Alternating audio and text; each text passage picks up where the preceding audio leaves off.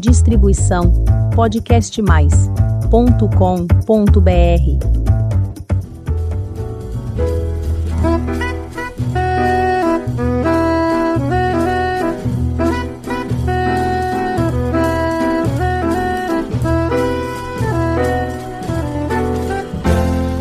Olá, eu sou a Elizabeth Junqueira, do canal Avosidade.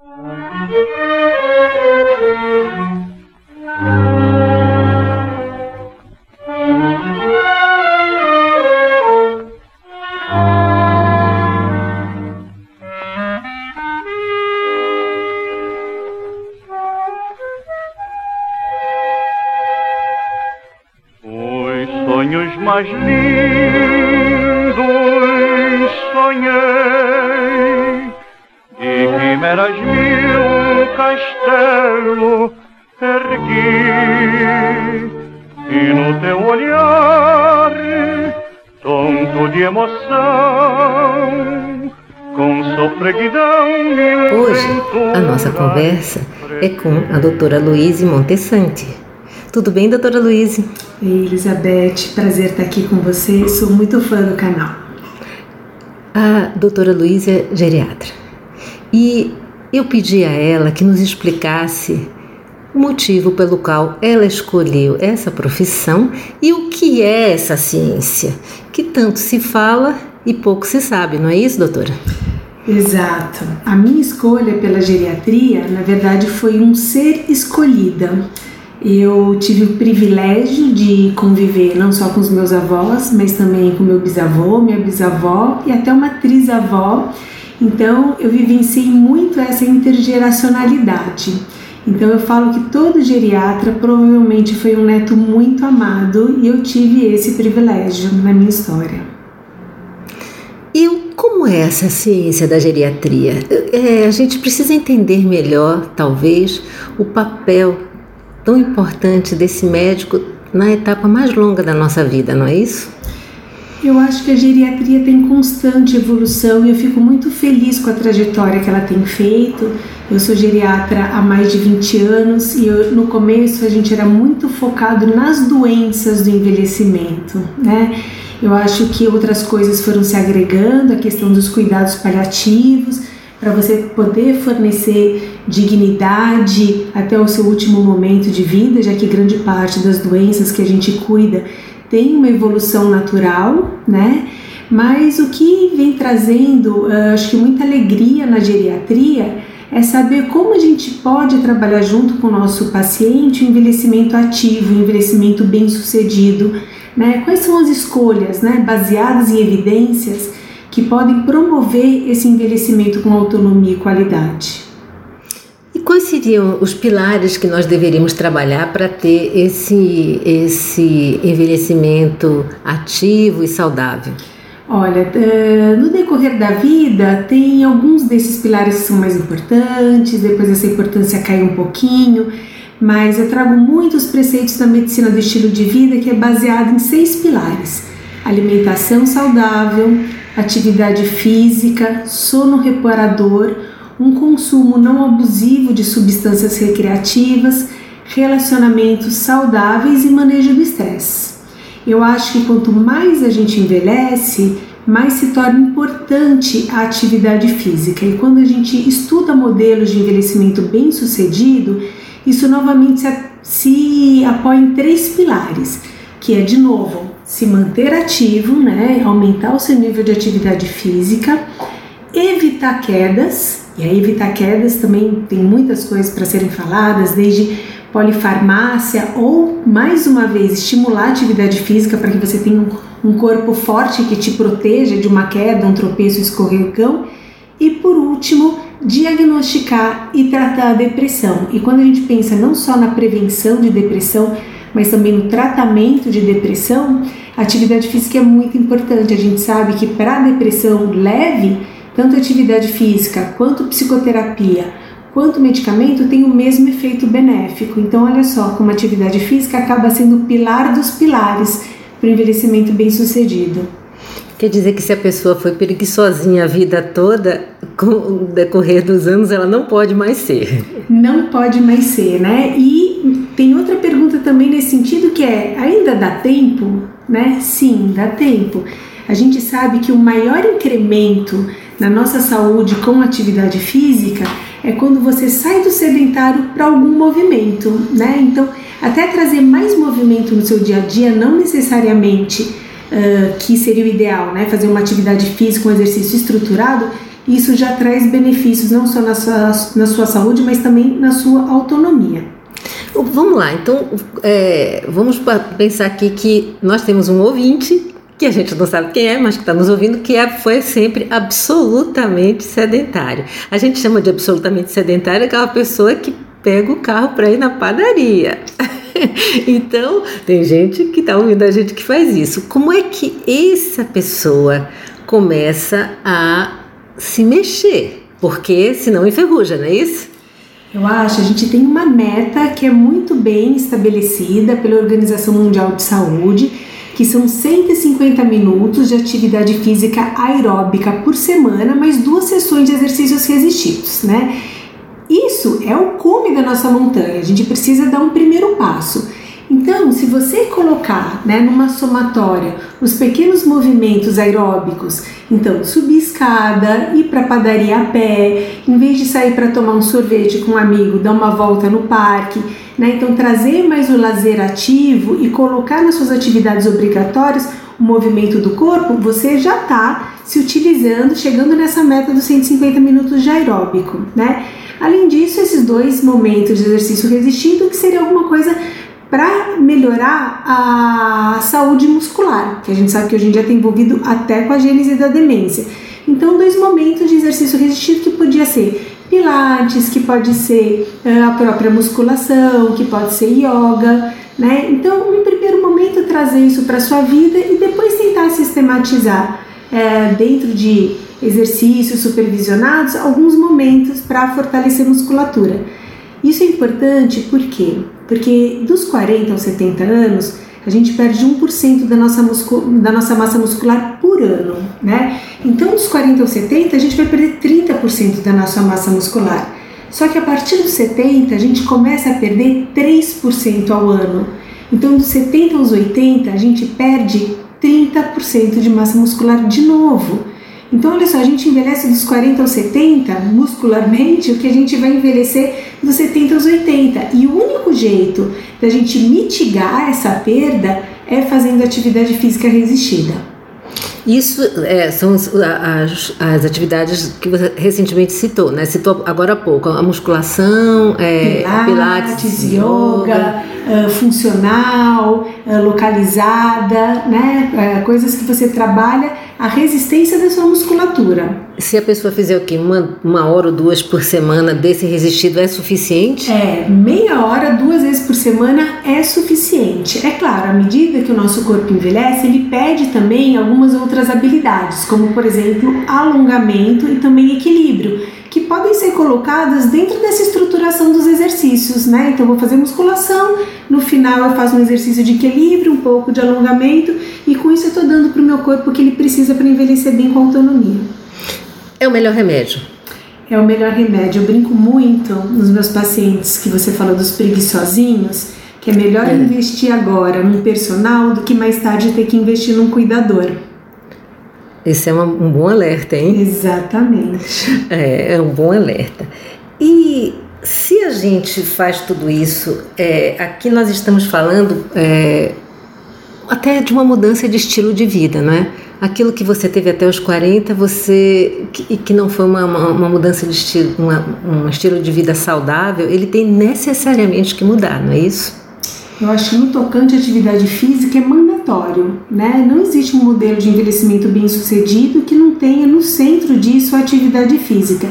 Até outras estratégias, como por exemplo a alimentação, elas acabam sendo menos importantes, né? Então a gente fala muito a respeito de suplementação, de aminoácido, de proteína, mas se não houver atividade física, isso é muito subutilizado. Isso é a cereja do bolo, né? Então muitas vezes quando eu estou negociando com o meu paciente, eu falo, olha, eu não vou brigar com o miojo que você come à noite, mas com atividade física eu preciso que você me dê essa abertura para a gente pensar boas estratégias para você. O ganho é tanto que a pessoa pode até é, continuar saboreando uma, uma comida que lhe agrade ou tomando uma bebida preferida se mantiver essa, esse calendário de atividades físicas. A ideia é essa, né? É a gente poder fazer o que realmente é, é mais importante e não abrir mão das coisas que dão prazer, porque a gente se cuida não para ganhar parabéns do geriatra, né? A gente se cuida para a gente poder viver melhor, plenamente, para a gente continuar sendo quem a gente sempre foi talvez melhor, né? Com, com outras experiências. Com certeza. E quando a gente é, tem todo esse cuidado, tem uma mudança de estilo de vida, mas nos acompanham as doenças genéticas. Como é que a gente faz para preveni-las? Olha, uh, doença genética é um balaio que inclui várias situações, né? O que a gente percebe, e a gente tem estudado muito em epigenética, é que muita informação genética ela fica lá é, enroladinha no nosso DNA, tanto as boas quanto as ruins. Dependendo do seu estilo de vida, aquilo acaba sendo expresso, né? aquela caixinha acaba sendo aberta. Então, um bom estilo de vida, com boa alimentação, com atividade física, com sono reparador, ele acaba abrindo as caixinhas que protegem a nossa saúde. Então, eh, diminui eh, os genes da obesidade, os genes do diabetes, os genes do câncer, os genes das doenças neurodegenerativas, e o contrário, eh, o contrário é verdade. Então, às vezes, você pode ter uma família que todo mundo é diabético, e você só vai ter diabético se no momento você acaba tendo um consumo calórico maior e engordando. Então, abre aquela caixinha do seu risco de ter diabetes, você manifesta sua diabetes, né? Então, a nossa genética não é uma sentença, tá? A nossa genética é um piano. As teclas estão lá, mas quem vai tocar a música, quem vai escolher a música é você. Hoje em dia a gente sabe que só 20% uh, do nosso risco é atribuído à nossa genética. 80% do nosso risco é atribuído aos nossos hábitos, ou mais do que isso, a nossa condição socioeconômica, né? Uh, eu brinco e falo que o nosso CEP é mais definidor da nossa saúde, onde a gente mora, né, onde a gente habita, convive, é mais definidor da nossa saúde e das doenças que a gente vai ter do que o nosso DNA, né? Então o CEP é mais importante do que o DNA, do que a nossa herança genética. Porque se você mora em lugares com condições ruins, insalubres, até não importa nem a idade, né? A, a, a doença Exatamente. vai se manifestar, né? Exatamente, porque todas as condições é um iceberg, né? A gente vê na ponta do iceberg a pressão alta, o diabetes, o Alzheimer. Lá embaixo está o quê? Está nível socioeconômico, que isso vai determinar, por exemplo, educação. A gente sabe, por exemplo, que educação, uma educação formal ruim, ele aumenta o seu risco de ter Alzheimer, é um dos fatores uh, de risco para a doença de Alzheimer, né? Ele te faz ter acesso à alimentação de má qualidade, de ultraprocessados, de industrializados. Então, toda essa condição social ruim acaba uh, confluindo para as doenças, né? Dentro de um ciclo de vida. Como é que a gente pode ajudar as pessoas que é, têm menos acesso? Aliás, a gente está tentando fazer isso aqui com essa nossa conversa para dar esse primeiro passo, porque às vezes a pessoa, é, por questões, né, como foram colocadas aqui, socioeconômicas, não tem sequer conhecimento, porque às vezes é melhor ter uma refeição com um feijão, um arroz, um ovo, uma banana, do que comer uma coisa processada. Como é que a gente pode contribuir? Então, primeiro eu tenho uma crítica, apesar de eu ser muito fã da medicina do estilo de vida, né? Que ela meio que culpabiliza a vítima, né? Então, às vezes Sim. a pessoa não tem possibilidade de fazer boas escolhas, né? É aquela comida ou não é nada, né? Então, eu, por quê? Porque cozinhar, ter comida, depende de tempo, uh, depende de, uh, de ter dinheiro para comprar isso. Então, olha só, se você pensa numa pessoa que demora duas horas para ir da, do trabalho até em casa, de casa até o trabalho, que horas que ela vai ter para fazer essa marmita, né? Para fazer essa feira, para ela cozinhar, né? Então, a gente tem, uh, enquanto aqui no cenário terapêutico, eu junto com o meu paciente, a gente elabora estratégias né, dentro da realidade dele, mas assim, sem política pública, né, que vem lá do berço, né, de dar um ensino de qualidade, de ter segurança nutricional, dessas pessoas terem acesso a ambientes onde eles possam, tem gente que não faz atividade física porque é uma área de risco, que não é iluminada, que essa pessoa pode ser agredida, assaltada ou coisa pior uh, quando ela vai fazer uma caminhada, né? Não está perto de um parque, não está é? perto de um parque, uh, ou então tá num parque, mas que é perigoso, olha só, né? Então, sem política pública, tudo que a gente faz aqui dentro, né, do não do, necessariamente no consultório, mas da clínica ou numa unidade básica de saúde, no programa de saúde da família, isso não tem impacto nenhum, né? A gente precisa de outras outros recursos que são maiores do que a nossa atuação individual. Então, realmente é o caso dessa pessoa cujo voto é igual a qualquer voto de qualquer um, exigir a, a, que no, todo o nosso imposto seja também revertido em benefício da população que é, também sofre esse tipo de, de falta de informação, não é isso? É, a gente precisa do voto não só das pessoas mais vulneráveis, mas também da. A gente se beneficia também, né? Enquanto pessoas privilegiadas, a gente se beneficia de uma sociedade que seja mais saudável, mais igualitária, né? Porque tudo isso acaba gerando um ambiente mais salutar. Uh, mais seguro, né? Então é o que todo mundo quer. E aqui a gente vale dizer o seguinte: se você mora numa região cujo CEP é privilegiado, é, e alguém trabalha na sua casa num lugar é, é, que seja que vem no lugar de vulnerabilidade, ele também pode é, é, estar ali exposto a coisas que você, se cuidasse dele, ele não estaria e vocês dois seriam saudáveis. É, eu acredito muito nessa corrente de que, como a gente tem uma limitação muito grande de atuar né, amplamente na nossa população, porque cada um é um grãozinho de areia, né? Se a gente pudesse é, mais justo com quem está ao nosso redor, né? Isso vai desde saber negociar a carga horária, saber negociar um salário que seja adequado, né? Favorecer as condições de trabalho das pessoas que estão perto da gente, perto da gente, por que não, né? Sim. E com o longeviver, a gente tem as perdas. Elas Claro que as pessoas podem ter perdas ao longo da vida. É, tem muita gente que, é, infelizmente, não consegue viver muito. E quem consegue viver mais um pouco e, e ver as, suas pessoas, as pessoas da sua geração que conviveram indo embora, como é que a gente trata isso?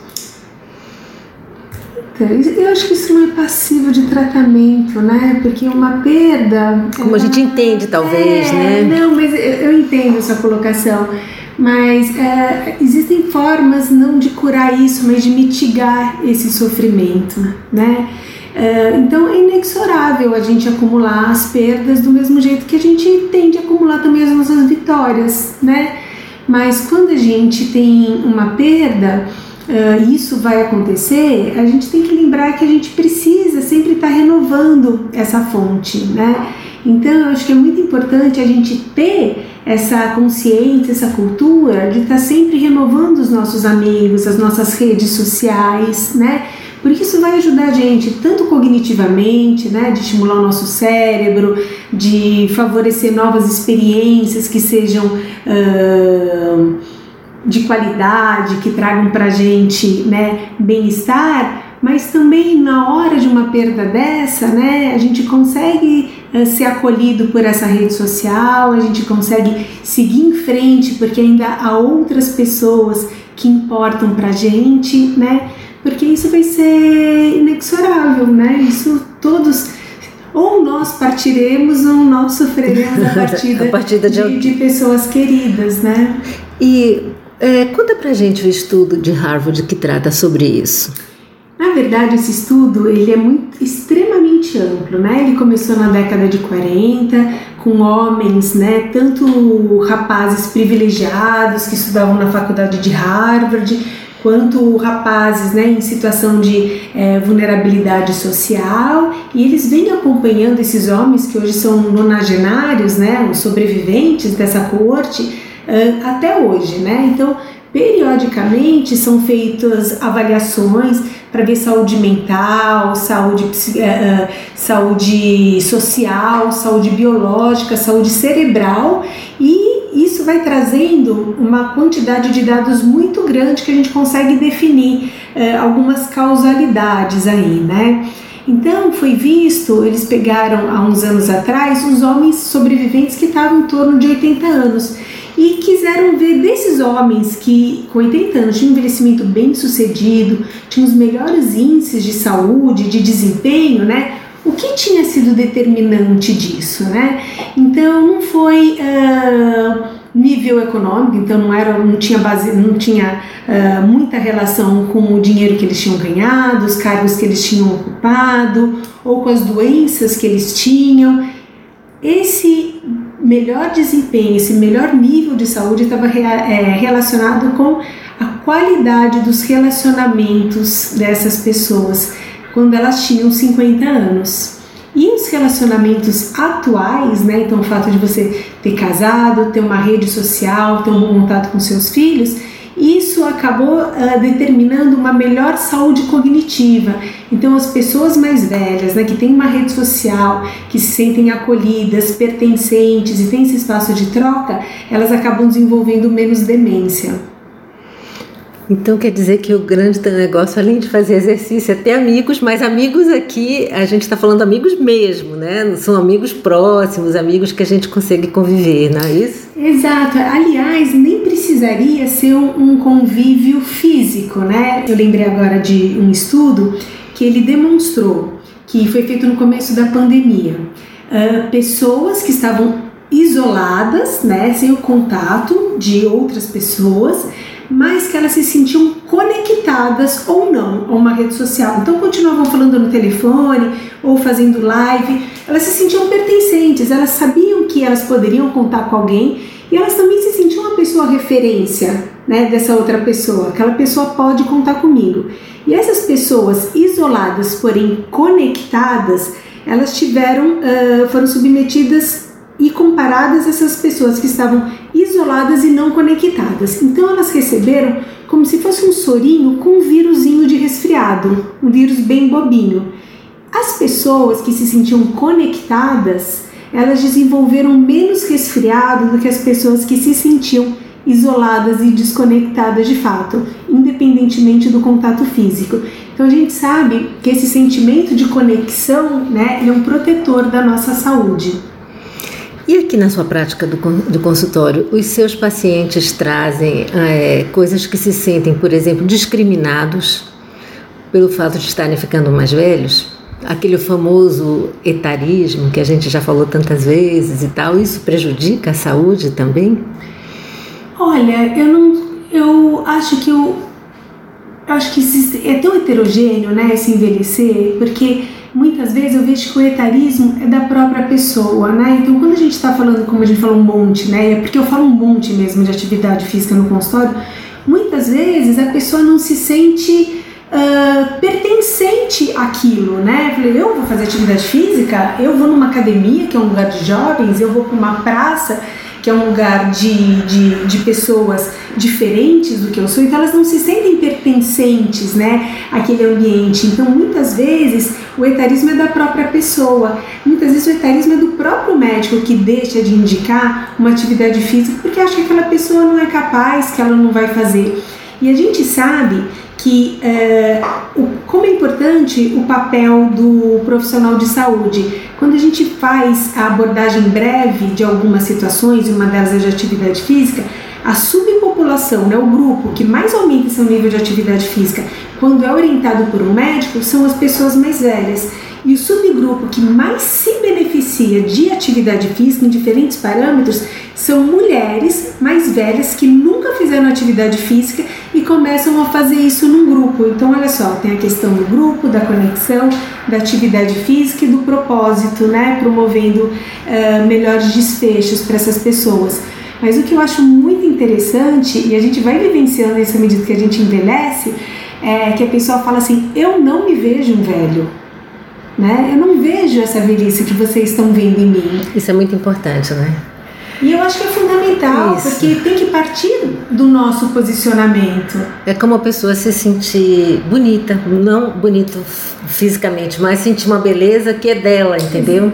É, tem a ver com beleza, tem a ver com potência, né? E eu acho que é muito o propósito que traz isso para a pessoa, né? Da pessoa se sentir uh, importante para sua comunidade, para sua família ou para si mesmo. E é sempre tempo de recomeçar, não é isso? Ou de começar do zero. zero ou de começar do zero, ou de né? começar do zero, né? Então, Fazer uma coisa que nunca fez, isso é muito bom para a saúde também, não é? É, e quando a gente, fa a gente pensa em algumas abordagens para esse envelhecimento bem sucedido, né? Você iniciar uma atividade que para você seja legal, não adianta você impor para a pessoa uma coisa que subjetivamente para você é interessante para a pessoa, não. Mas começar a fazer uma língua nova, jogar até um esporte, como que é um esporte que uh, você consiga fazer mesmo quando você não esteja uh, tão vigoroso como, por exemplo, tênis uh, ou yoga, ou você aprender a fazer uma, a tocar um instrumento musical, né? Tudo isso gera senso de propósito e tudo isso aumenta a sua chance de subjetivamente você perceber que seu envelhecimento está sendo bem sucedido. É uma conquista da humanidade a gente está vivendo mais? É uma conquista, mas vem com uma grande responsabilidade, né? Porque eu acho que uh, o avanço científico, né, de vacina, saneamento básico, remédio para doença crônica, uh, ela construiu uma longevidade aí mas o nosso desafio é da qualidade de vida, né? Aquela história que é um pouco de jargão, né? A gente é, deu mais anos de vida, mas a gente tem que dar mais vida aos anos, né? Então isso parte também muito do da da pessoa ser proativa nessas escolhas para determinar essa, esse envelhecimento bem sucedido, dela fazer boas escolhas. Ou seja, assim como quando você foi jovem, quando foi adulto, que você teve que ser protagonista da sua vida, esse protagonismo não pode ser perdido na longevidade, não é isso? Exatamente. E tem mais alguma outra coisa que a gente poderia dizer para para quem está tendo o privilégio de viver muito. Porque a outra opção é, é não é muito boa, não né? É muito boa. É, eu acho que o meu convite é as pessoas uh, se permitirem, né, se reinventarem ou pelo menos manterem, continuarem a ser quem eles sempre foram, tá? Mas de um jeito positivo. Eu estava lembrando aqui que vendo o álbum de bebê do meu marido, a avó dele, que foi vó super nova, com 50 anos, ela estava com o mesmo vestidinho, o mesmo corte de cabelo com que eu conheci ela com 90 anos de idade, né? Então as pessoas já colocavam o rótulo, eu sou uma senhora, né? Eh, eu sou velha muito cedo. As pessoas não tinham expectativa de viver tanto. Elas não planejaram esse envelhecimento. Agora a gente, a gente sabe que a gente vai envelhecer e que a gente está envelhecendo. Então o mínimo que a gente pode se presentear, que é o mínimo que a gente merece de dar pra gente mesmo, é a gente continuar sendo a pessoa que a gente sempre foi. Mas o meu convite é para que as pessoas ousem, que elas se permitam, que elas ampliem seus horizontes, né? que elas aproveitem né, esse privilégio de continuar vivo para poder experimentar novas coisas que podem trazer uh, momentos de prazer, né, momentos de conexão. Então eu acho que é, é, é disso que a gente está falando, né, de poder se reinventar, de poder uh, ser fiel aos nossos valores. Viver muito assusta, doutora? Ai, para mim me assusta não viver muito. Eu tô contando com isso. Tá? Mas para algumas pessoas assusta? Sim, assusta e eu acho que a gente não pode romantizar o envelhecimento. É, tem perda afetiva, tem perda funcional, né? Mas a gente não pode ficar vendo o barco passar, né? A gente tem que remar contra essa correnteza e eu acho que nessa natação é uma possibilidade para a gente viver algumas coisas legais aí, né? Uh, é claro que vai ter, provavelmente vai ter que tomar mais remédio, pode ser que doa mais, pode ser que não seja igual, mas porque o diferente não pode ser bom também? Um alerta que eu dou é que tem um outro oposto, né? Que as pessoas têm uma ânsia tão grande de ter um super envelhecimento, envelhecimento acima da média, bem sucedido, que muitas vezes acaba tendo uma, acabam tendo uma busca por algumas intervenções que não têm embasamento científico e podem até ter um risco para a saúde, né? Então, é, não é, não existe. A saúde não vai estar numa cápsula, não vai estar numa reposição hormonal, não vai estar numa suplementação, não vai estar num soro. Isso não existe. Então, eu acho muito importante não só uh, as pessoas procurarem profissionais éticos, né, estudiosos e conscienciosos para acompanhar o seu processo de envelhecimento, porque em algum momento também a gente vai ter algumas outras patologias, então muitas vezes você uh, tem inúmeros profissionais que cada um cuida de um, de um pedacinho, né? Isso acaba uh, gerando um atendimento menos eficaz, né? E você tendo uma pessoa que te veja de forma integral, isso pode, e isso é demonstrado que melhora o seu uh, atendimento de saúde, né? Então, então você ter um médico para chamar de seu, né? Eu acho uma coisa importante. E não acreditar, né, em falsos messias, né? Não acreditar em soluções muito fáceis que vão promover um super envelhecimento, né? Que isso ainda não existe, né? Então, o que a gente precisa é ressignificar o óbvio, né? Porque uh, um bom estilo de vida, dificilmente a pessoa não sabe o que é, né? Mas a, a, o grande desafio né, é todo dia a gente querer melhorar um pouquinho mais né, em direção da nossa saúde e fazer isso de forma uh, ativa, mas também baseado na ciência. Ah, muito bem. E deixo aqui suas palavras para o nosso ouvinte, a sua saudação aí, uh, o que você gostaria de dizer para eles e, e fica à vontade. Ah, eu só desejo a todos que possam envelhecer com saúde, plenos e continuem sendo a pessoa que vocês a vida inteira se planejaram para ser hoje, né? Então, hoje é hora de colher os nossos frutos, mas por que não não plantar também outras árvores aí, não é verdade? Sim, é sempre tempo de plantar, porque haverá tempo para a colheita, não é isso?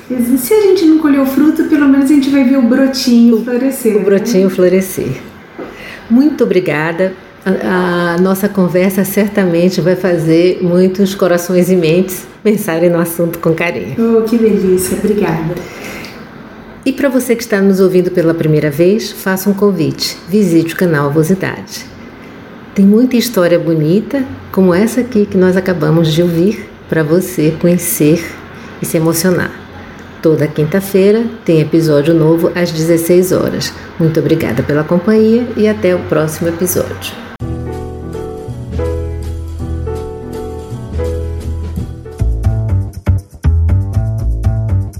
Distribuição podcastmais.com.br